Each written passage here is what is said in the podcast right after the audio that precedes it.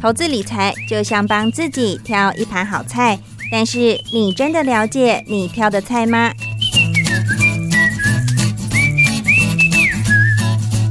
想要变得更成熟、更有智慧的女人，开创不一样的人生吗？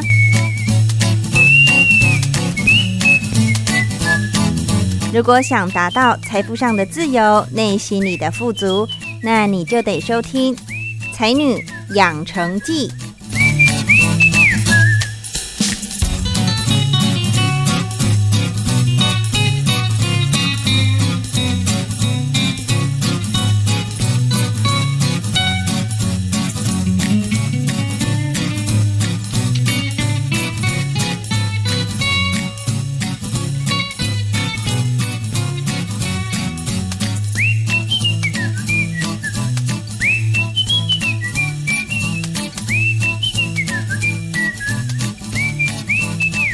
听众朋友，大家好，欢迎收听《才女养成记》，我是张妮。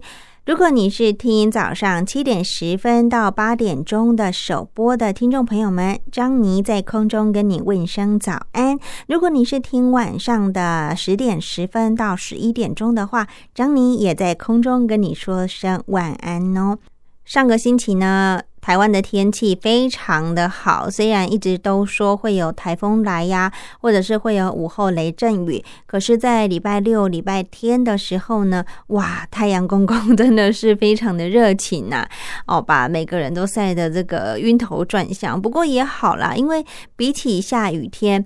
嗯，我比较偏向于就是这个天气比较热一点，因为如果你做好防晒工作，或者是多补充水分，基本上就行动上面不会受到太大的阻碍。可是如果下雨天的话哦，真的是会湿湿哒哒的。如果又不是开车有这个防护的保护的话呢，如果你是骑机车啊，或者是走路的话，你必须要穿雨衣，或者是呃。就是拿雨伞就会比较麻烦，然后有可能衣服会湿掉啊，鞋子会湿掉，就比较不舒服。所以，与其这样，如果是天气好的话，想想下雨天的不便，你就觉得啊，好啦，可以接受啦。嗯，好，那上礼拜呢，张妮也体验了一个很不一样的运动活动哦，跟听众朋友们分享。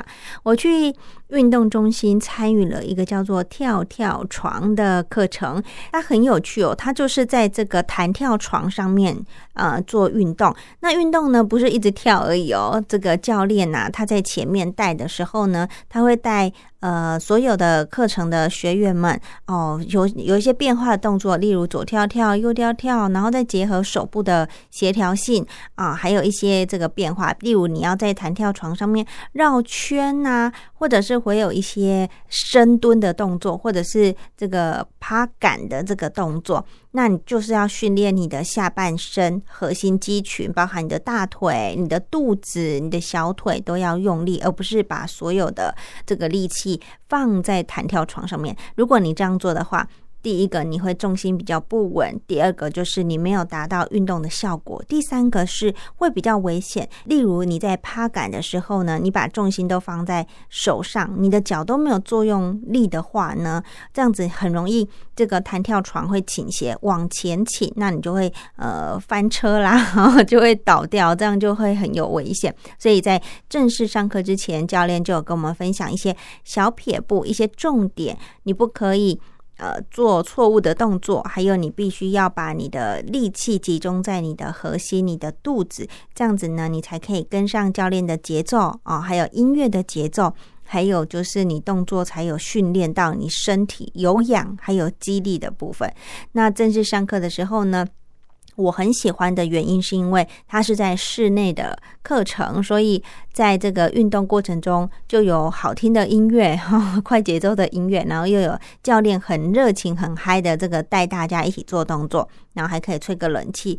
可是你别以为这样子好像就没什么运动效果哦，其实不然，真的是暴汗哎，每个人就全身都是汗。就算有冷气在吹，一样哦，六呃汗狂流，对，所以是一个非常有呃效率的一个运动，叫做跳跳床。不知道中国大陆的听众朋友们有没有机会可以体验这样的课程呢？如果有的话，不妨可以试试看哦，因为我这个也是上一周第一次上这样的课程，觉得非常的新鲜，所以跟听众朋友们做个分享。而且呢，运动就可以让我们身体保持健康嘛。唯有有健康，然后平安，才有福气啊！来好好享受这个理财的过程啊，或者是如何开源节流，因为这都是其次在后面的。第一个步骤就是健康是第一优先。好，那回到正题，今天的才女养成记单元呢？啊，要来跟大家继续分享关于社会住宅的大小事。今天这一集呢，是由两位女生来一起申请社会住宅的清创户，所以呢，今天就是要来听他们是如何申请，以及在过程当中每一年啊，第一年、第二年、第三年分别又做了哪些社区回归的事情。如果你也蛮好奇这类的议题的话，那就接着听下去喽。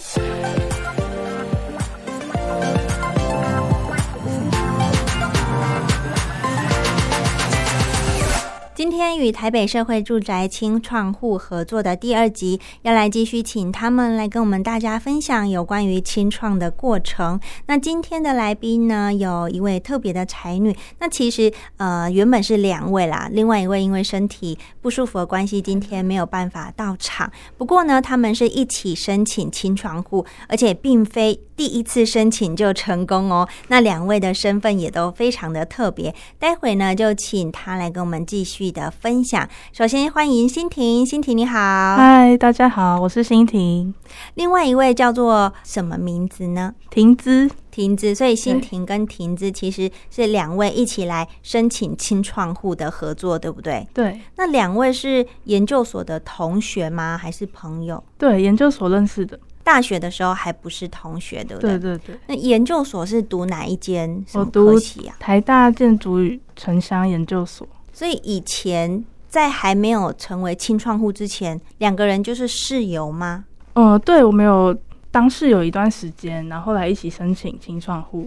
怎么会想说两个人一起申请呢？当初有什么原因吗？当初就是想说这样比较有伴，嗯，就是可以互相 cover 很多事情那些的。嗯，好，那为什么会选这个科下？因为听这个名字，感觉就是跟城乡有关系，是吗？对，其实也算是本科系，就是台大城乡所。然后我大学也是念相关科系的，嗯。然后其实对社区营造也有点兴趣，想说来这个所看看大家都怎么样进入社区，或者是跟社区互动这样。所以听起来这个系本来就是跟嗯居住啊、生活啊这方面就是有息息相关的东西。对，其实我们一开始申请也是因为一堂课程。哎，怎么说？什么课程？呃，我们的我们叫做实实习课，然后刚好议题就是跟居住争议相关的，然后有到南港去做现地勘察等等，然后那时候社会住宅都还没有盖好，然后我们先看哪边适合，就那时候是去看说哦，原来这这里未来要规划六座社宅，然后进而就是深入研究之后发现说哦，原来现在台北市政府在推清创户的这个计划。是。对，然后就刚好时间有对上，就去申请这样。哇，那其实你是看这个社会住宅从零到一的过程呢？你连它还没建的时候就知道哦，大概这一区会盖多少住宅啊，或者是哪个地方啊，怎么规划的？对对，非常先驱的一群。这个那时候是大学生吗？没有，就是硕一，我们硕一，对，硕一。然后，所以是几年前的事情。呃，两年前，两年前，对，其实没有隔很久，对对对，嗯，那你本来是台北人吗？还是哪边的人？对我本来老家在新店，哦，也算蛮近的，嗯，对，后来就搬出来跟同学住，这样。就是台北台大附近，对对对。后来知道这去资讯，就想说试试看，对对。好，那其实你会知道这个清创的资讯，呃，算是比较第一手的消息，就是跟自己所学跟科系有关系嘛。对。那其他同学有没有成也是有类似的想法？因为可能不止你们两个，其他很多外地的学生啊，对对都有这个租房子的困扰，嗯因为在嗯台北租金真的很贵，对不对？对，像我有个同学现在也是清创户，最近才刚成功成功申请到。嗯对，那他就是因为快要毕业了，嗯学校宿舍也要退租了，嗯那就刚好申请到广资社宅的清创，这样，OK。时间刚好也有对上。那所以那时候你们要申请的时候，有没有历经一些呃做功课啊，或者是有没有一些人有经验，然后跟你们分享怎么申请的？呃，有，因为我们之前有去拜访兴隆社宅的清创户，嗯就兴隆是第二个基地，然后东明是第四个，嗯然后之前有还有一次申请的经历是第三个，是青青年在万华，在万华。那你说的第二个是哪边？第二个是兴隆社仔在文山区，哦，文山区。对，，然后就有去拜访，因为也是一方面也是因为在做研究，嗯所以就刚好有这个议题去拜访他们，就是是问他们说清创户的整个过程啊，然后有什么要注意的地方。嗯哼。对，就那他们跟你们分享了什么？跟我们分享了一些辛辛酸史。就是成为清创户，对实际上做了哪些事情？对，还有你一开始进入社区的时候，其实居民不太会了解你是谁，嗯，他们会觉得说你为什么要一直叫我去参加活动？是 你是外面的单位吗？还是谁？对，所以后来就借由办活动的过程，也让他们知道说，哦，我们是住在这里，然后回馈计划，嗯我们没有另外收钱，这样。嗯哼。对对对，所以在第一次的申请是呃前一个叫做哪一个社宅万华的青年社宅，万华的时候，就有先去问第二个社宅对的，就是前辈们他们怎么做的。后来你们就尝试了第一次，对第一次为什么会失败，或者是不受评审青睐呢？我们觉得是我们提的想法有点太太激进了。怎么说？对，因为我们想说要去那里组可能居民自治委员会，对，那这个议题是那时候呃，可能都发局觉得还没这么成熟的议题，然后也怕我们进去一下子就推的太前面，让居民觉得有点害怕还是什么？或是太快？对对对，哦太快讨论到自治的议题了。嗯哼，对，虽然后来入住之后也有那种就是居民。也有类似居委会的的组织，就慢慢在成立这样。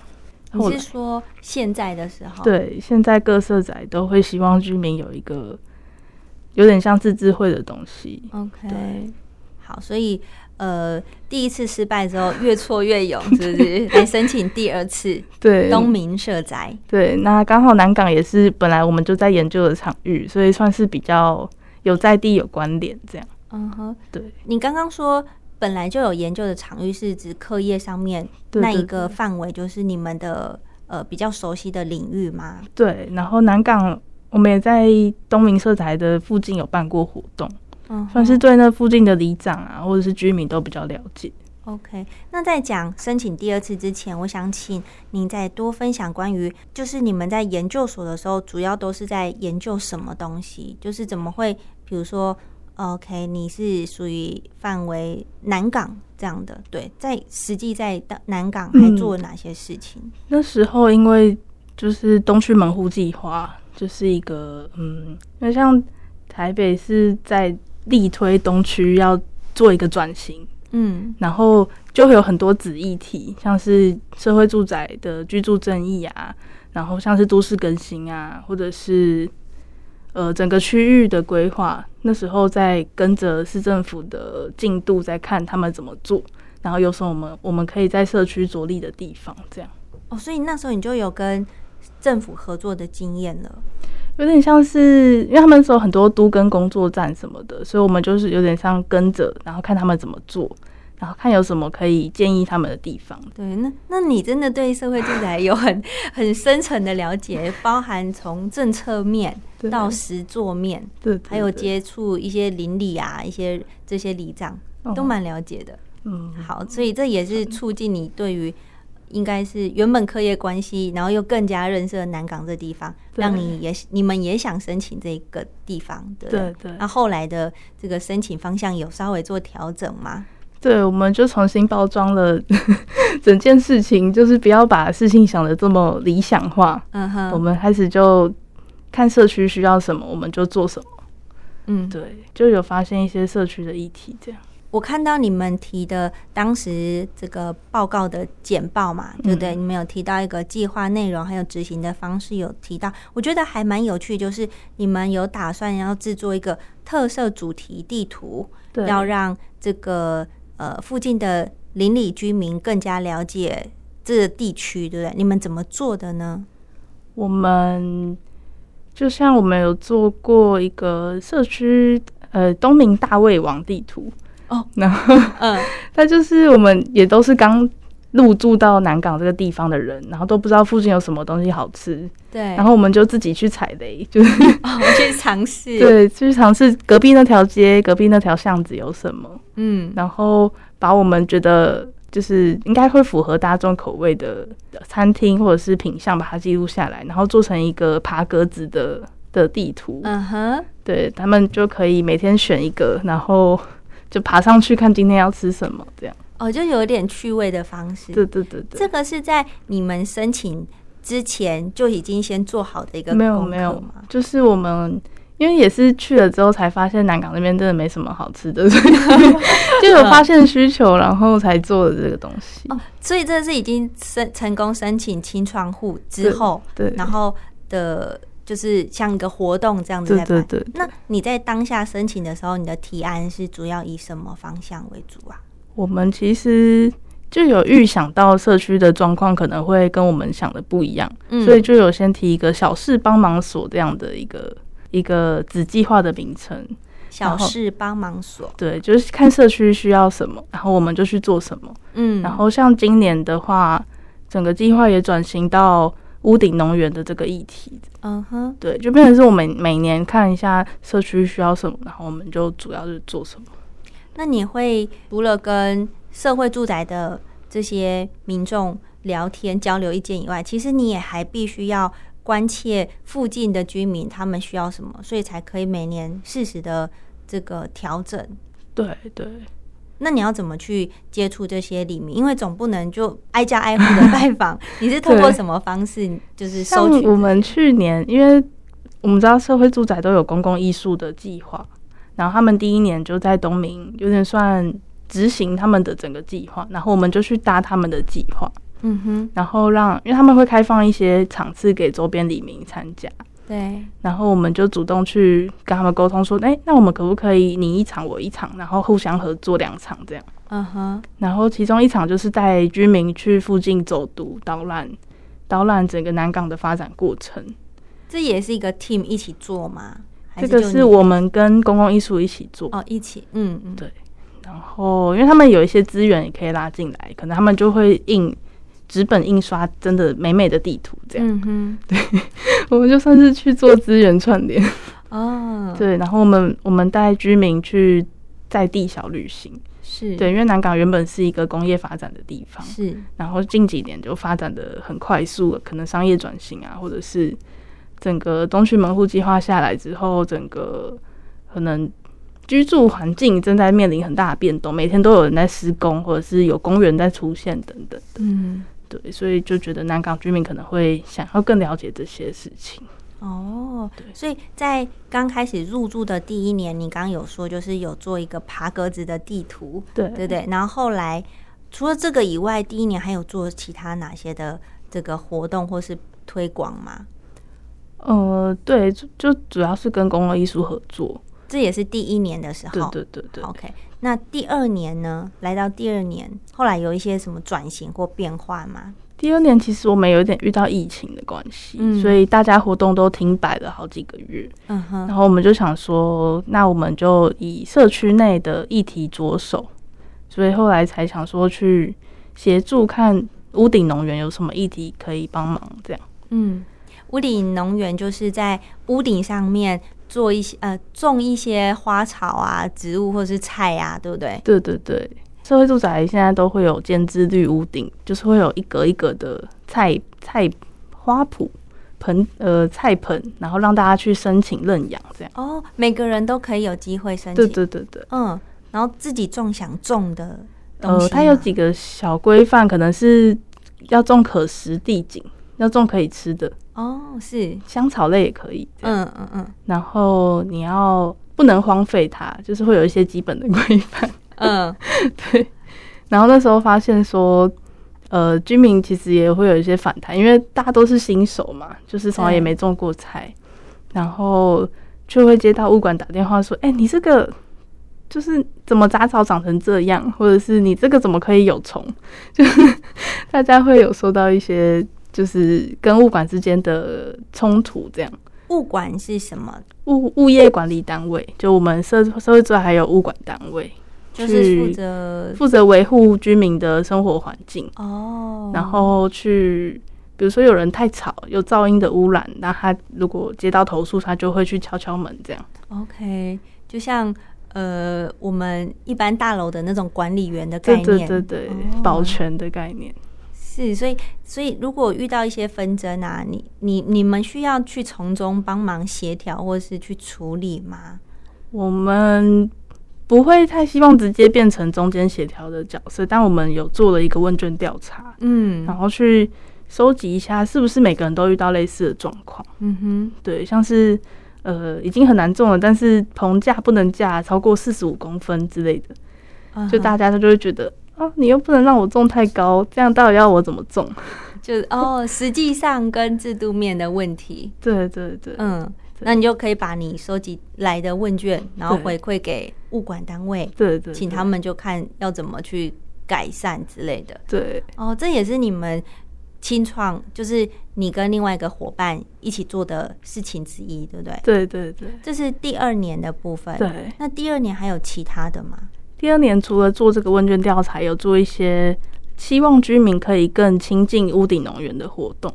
居民是指旁边的里民，还是就住在住在里面的？嗯，对，因为屋顶农园有点没有对外开放。嗯哼，对。然后我们就呃邀请几个种的比较厉害的的居民，然后把他的植物带来，带带来一间会议室。嗯，然后我们邀请也是没有没有申请，但是对植物对种植有一点兴趣的人一起来坐下来，然后大家来临摹这个他种的植物。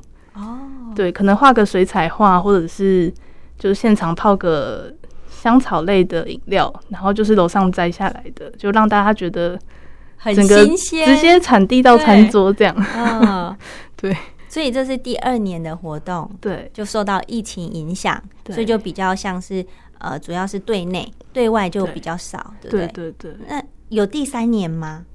正在现在正在第三年的活动，第三年有什么转型或是改变吗？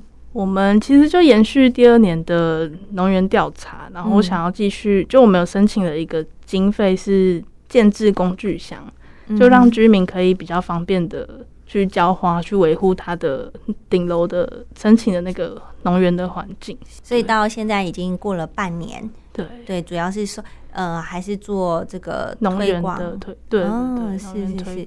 我在做第一集的时候，上一集的时候，呃，就有听到一样是清窗户，嗯，徐丽如分享关于，其实，在清创这一块啊，要花蛮多的时间的，因为它本身如果是有职业的话，他还要兼顾。职业、家庭还有清创对的生活，不知道你也是经历类似的这样？你如何去管理你的时间？你除了清创以外，你还有读书嘛？对不对？那你还有自己的工作吗？最近有找一个兼职，但也是跟清创有关的。嗯哼，对对对。什么类的工作呢？呃，就是因为我们有个辅导团队，嗯，就是我们不会直接跟市府对口，说我办了几场活动，或者是。要怎么办那些活动的行政流程？所以我们有一个辅导团队在统筹这些事情。是，然后我最近算有点加入那个辅导团队，去协助一些新创的事物。这样，那是协助一样是东明社宅，还是就是其他新的社宅的清创户？我是算协助他们，他们有一个祝福的人员会在都发局里面对口。嗯，我算是在那个。居中协调的那个角色，这样哦，所以就是一个兼职的 part time 工作。对对对。那你在台大读书，应该课业压力也蛮不小的。而且听你刚刚分享，还不只是读书以外，你还要到实际的，比如说哪个地区，然后去了解，去深度的看有没有什么可以服务的或改善的地方。就课业压力应该也蛮大的哎。对，所以后来论文的题目方向就直接以清创 就一一两期这样。所以论文题目跟什么有关系？也是在研究青创计划的整个政策哦，它其实是一个还蛮创新的政策。嗯哼，嗯，然后呃，另外的就是很多时间也要花在清创上面。对，就所以那你你白天是不是就上课？是这样吗？然后呃，算写论文这样，写论文，然后什么时间可以用来用处理清清创的事情啊？其实是随时哎，随时，因为我们还有一个公共事务的分组。然后我们是我自己，我我跟我跟婷子两个人是公关组的，嗯，那随时会需要受访，或者是就是安排一些外部单位的邀约，你们来安排吗？对对对对，是，就他可能想要想要了解说我们在做什么，然后我们就找适合的活动让他去参加，那对象可能是媒体单位或者是学生论文的采访等等。哦。所以，如果假设呃，不管是媒体、新闻朋友，或者是你刚刚有说，就是一些学生们，他们如果是对东明社宅有兴趣，想要进一步了解，他们就会先优先找到你们，对，然后你们就是那个对口，要负责对外联系、处理回应。对对对，哦，那应该蛮多 的吧？就还蛮平均，可能至少两个月会有一次之类的。嗯哼，那处理起来会很耗时吗？就就觉得机动性要比较高，嗯，就因为不是所有人都像我们一样，可能比较弹性上班，嗯哼，上班上课这样。对，像像有在工作人，他可能就只能下班时间再处理。对，那我可能就配合大家下班时间再沟通这件事情。嗯，对，或者是我们每个月会有双月会，然后双月会再讨论这些事情。对，因为讲到那个双月会，就是呃，清创户们大家都要瞧一个。可以配合的时间，然后大家一起呃同时聚在那边，然后讨论，然后常常应该都是晚上，就是大家我们现在都蛮固定是八点，嗯，然后八点之前如果有事情需要跟物管单位讨论的话，就会七点半由各组组长跟物管单位讨论。嗯哼，对，像现在运作还算蛮成熟的，所以开会都开蛮快。因为东明也算是快要已经三年多，快要三年，快要三年了。算是大家应该已经有一定的默契，对对，要怎么运作啊，怎么配合？对，嗯，那你那时候为什么会选择公关组啊？因为我知道有很多组嘛，有活动组，然后有什么？我们有场地组，然后公积金跟资财组，然后公关组这样。嗯，对。为什么会选公关组？因为也是因为我们那时候觉得跟里长可能比较认识，然后很多事情都会需要去对外联系，那我们就来担任这样的。角色这样，嗯，就相较其他伙伴，我们应该是更早了解周边有什么样的资源，对，所以就，然后一方面是我们学校也很多采访想要进来，那我们就会直接对口，比如说老师想要带学生来参访，那我们就直接联系会比较方便。你是指台大的学生吗？哦，对，你们就变成一个 我们自己是。就自己带进来的，好像也不好给别人经手。对对对，因为比如果老师知道，哎，我的学生，然后对于这一块，而且有实际的这个入住的经验呐，就很多可以分享，然后也是一个这个管道，就比较好。那你就要去招呼或者是去处理这一段。对对对。那有没有其他你的同系的同学也对这课蛮好奇，然后你分享是不是有？所以他后来才申请新的。算是，因为因为现在已经。总共有十个基地的清创计划了，所以大家都会去看以前的人怎么做，嗯，然后来调整自己的计划内容，有点算跟他们兴趣可能比较有关系。嗯哼，那我觉得啊，就是清创或者是社会住宅这个资讯，其实曝光度算高了嘛，就是大家普遍知道的，这知道有这东西可以申请的这个多吗？你说申请清创户的？对。应该都还蛮多的，前面的社宅可能更加踊跃，因为刚出来，然后后来就变成说大家会知道说，可能清创户要需要负担哪些权利义务，然后知道的也觉得可以负担的人才会来申请。嗯哼，如果没有疫情的话，其实你本你们本来有规划说第一年要做什么，第二年、第三年，对不对？对，所以有点因为疫情打乱了你们原先规划的蓝图。对，然后我发现。其实伙伴彼此也都在转型，或者是整合，就是嗯，可能手做活动本来都是各自做，但是第一年就开始尝试着互相一个以一个团队的形式在社区活动，那他们就比较不受疫情的影响，他们就可能呃有人会做材料包，让居民回家自己做，或者是转成线上课程。嗯哼，对。所以这个也是，就是也当初也没想到会变成这样子吼。算是，但当我们入住的时候，其实疫情就已经快要开始，疫情快有一点那个新闻出来了。对对对对。哦，嗯。如果你们现在像东明啊，已经经营快要三年了，现在的呃自己本身社宅参与的人数比较少，还是比较多？看活动性质，哎，还是蛮看性质的。像有人在做呃 fun kiss，就是他都是对针对亲子类的活动，嗯，然后他一开始是办在附近的公园，所以都很多周边的阿妈带小朋友路过就来参加。哦，路过就可以参加，不用先报名，不用不用。嗯，然后就变成常客。嗯，就变成说我们安一开始办可能是冬天比较凉的时候在外面，然后夏天很热就进到社宅里面，但他们还是会继续来。会不会有那个很热情的，像你刚刚讲，阿妈就说啊，下次什么时候办？会会要在哪里？对对，所以他就加入那个群组赖群组。哦，你们还有个赖群组？对对对，就可能就依照活动类型会自己创赖群组。嗯，对，然后就在上面分享一些亲子相关的活动。哦，OK，所以除了粉丝专业以外，还有赖群组。对，那赖群组总是还是有这个管理人吧？管理人也是公关组吗？没有，管理人就回到各个活动，回到各个社区行动的组织，他去管理。那可能平常也都是两三组，因为他们申请的时候就是针对亲子，所以他们就结合一起管理这样，然后轮流主办。那你算是你们算是哪一组？我们算是，我们算是都都有都有参加一点，所以我们就在隐身在各个群组里。嗯哼，对，因为有时候会单场次的合作，比如说我可能去帮忙亲子类的活动，嗯，然后有可能去帮忙亲子手作类的，就是性质不一样，但我们都可以去当那个资源的人力。每个都触角一点，碰一点，碰一点，是不是也跟这个每一年都要审核有个基点有关系？还是你本来就想说啊，好了，有需要我，我可以帮忙，就是好像是这个初衷比较多，因为我们场次数算比正常状况多蛮多的。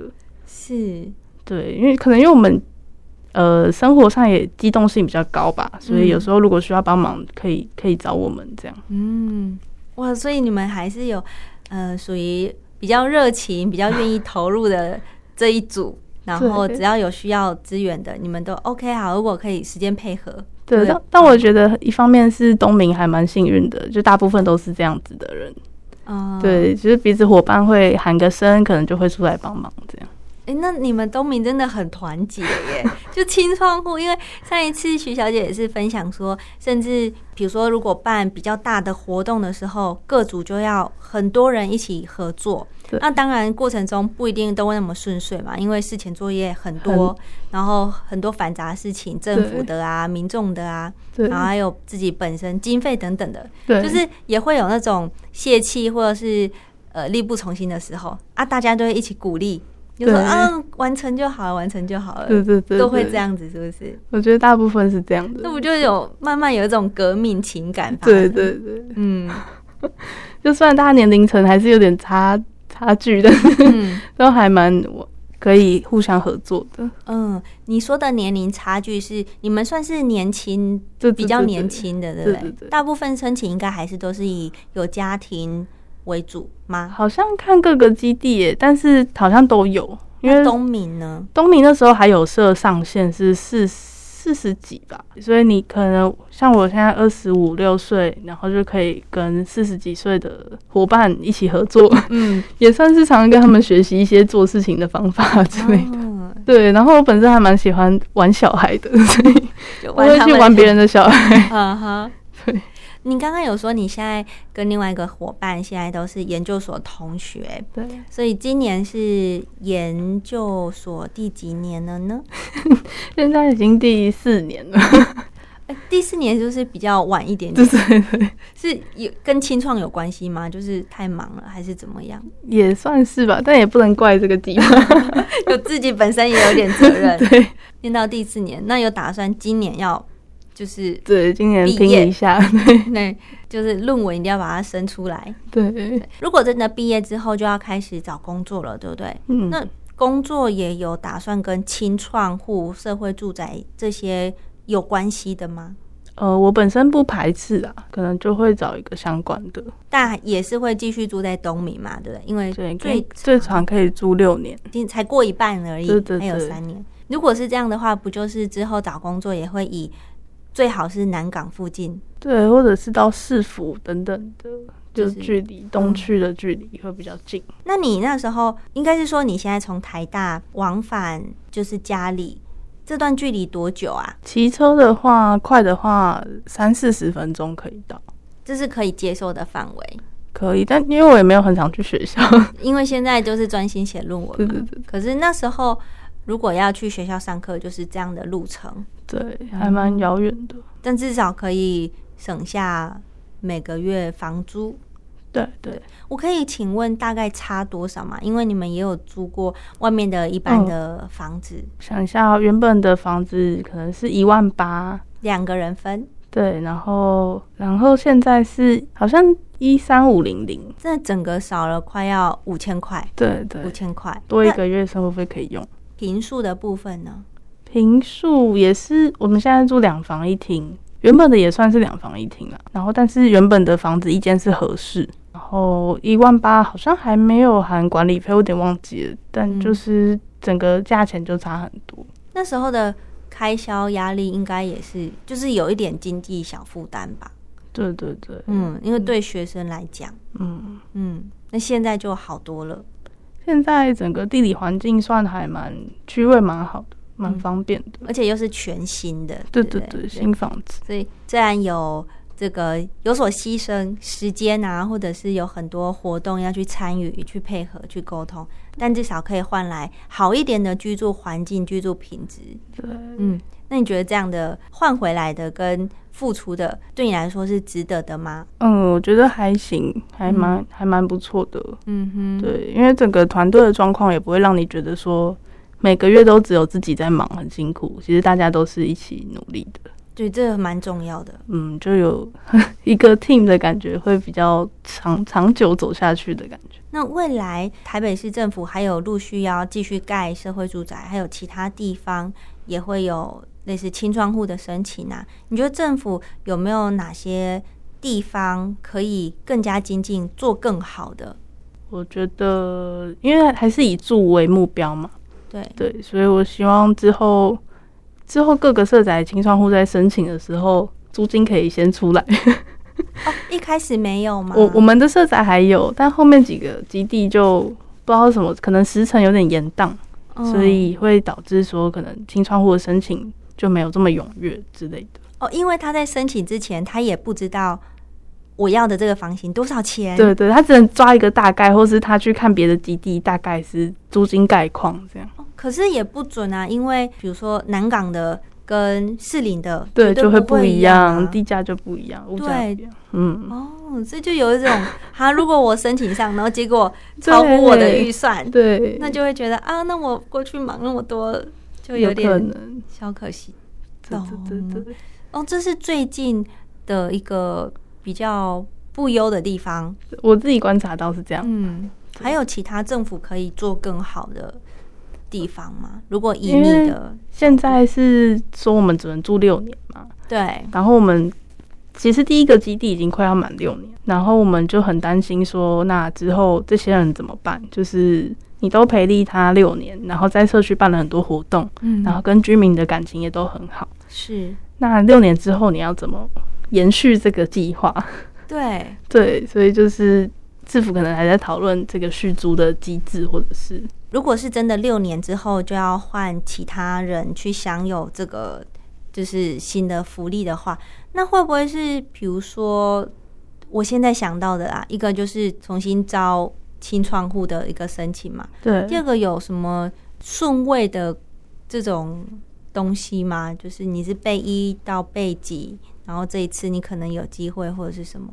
不知道他们会就怎么对机制还在调整中，所以但目前都没有任何的消息。对对对，确实这个政府要加紧动作做这一块，因为 很快陆陆续续第一个面临，第二个、第三个都开始有了。对对所以这确实是一个配套措施，应该要马上提出来，因为它不像一般户，对不对？对，一般户就有很明显，就因为你不需要其他服务的工作啊，你就是时间到，他们也是六年嘛，对一般户也是六，对，六年他们得迁出，剩下空位就是替补的，那时候抽签顺位依序上来，可能会重新招租，哦，也是重新。应该是应该是大家一起重新招租。我想到就是替补的，就是如果有在六年内自己要主动退租的零星的空位，对才是用替补的嘛。对对对，啊，时间一到那个节点，就会可能就是像大你说的，对大规模的重新招租应该是这样。嗯，嗯，好哦，所以我们就。呃，看看一年多后政府这段期间会不会有新的这个消息出来？对，因为就政策角度而言，会觉得就这样把社区营造的能量流掉也蛮可惜，对，因为毕可竟能看要怎么转型。是，而且这些人他已经有六年的经历，对，有很多实战经验。那你说把他们移走就移走，好像又有一点可惜。对对对对，这是需要权衡、需要思考的地方。对，因为我每年也会有检核的制度，对，所以就那是不是是也会跟政府部门一些官员面对面的一个讨论？对每年检核的时候，都会至少检核的时候会遇到，我们会有遇到青委会，然后呃委员就是青委会、驻委会跟府内的委员，嗯哼，对，这是三大方向的委员组成的，然后会评评比你今去年一整年在社区做的事情，这样。嗯。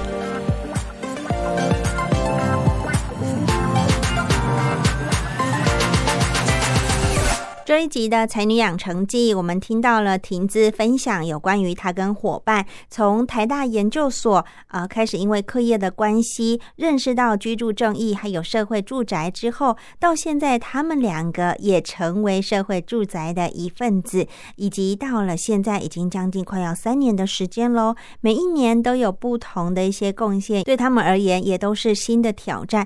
尤其面对跟不同伙伴的合作，更是擦出不一样的火花，是不是很有趣呢？每一组申请青壮户都有他们当初自己的原因。那么下礼拜要邀请来的才女又是分享什么样的内容呢？张宁先在这边先小小的预告，他是一位社工师，申请的计划名称呢是叫做“银法路上你和我”，主要呢就是想要借由自己社工师的力量来协助年长者长辈们在社区的呃生活可以更加的顺遂，更加的美好。如果你也蛮好奇的话，那下礼拜三同一时间一定要记得收听《才女养成记》哦。我是张妮，祝你有个美好的一天，我们下周见，拜拜。